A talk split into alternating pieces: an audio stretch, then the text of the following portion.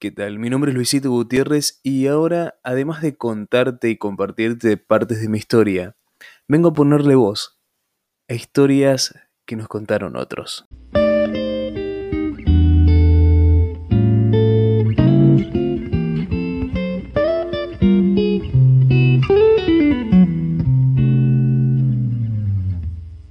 Hoy, nunca es el cuerpo equivocado, de Julia Muriel Dominzain.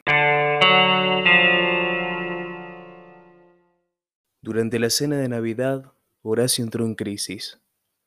Se levantó de la mesa, golpeó las paredes, dio un portazo y se tiró en la cama a llorar con una foto de una bebé. Se murió mi hija, gritaba desesperado. Pero su hija no se había muerto ni era un bebé. Tenía once años y le pedía que dejara de decirle como le pusieron cuando nació biológicamente mujer. Para ese momento ya había elegido su nuevo nombre de varón y hasta lo había cambiado en el documento. En el medio del brote de Horacio, su suegra, su esposa Bárbara y sus tres hijos se asustaron tanto que llamaron al 911. Cuando la policía llegó a la casa chorizo en la que viven, el hombre seguía desplomado en el cuarto. Yo no le podía explicar a los oficiales todo lo que estaba pasando en nuestra familia, así que me resigné y les dije, Ustedes escuchen lo que pasó. Falleció una hija.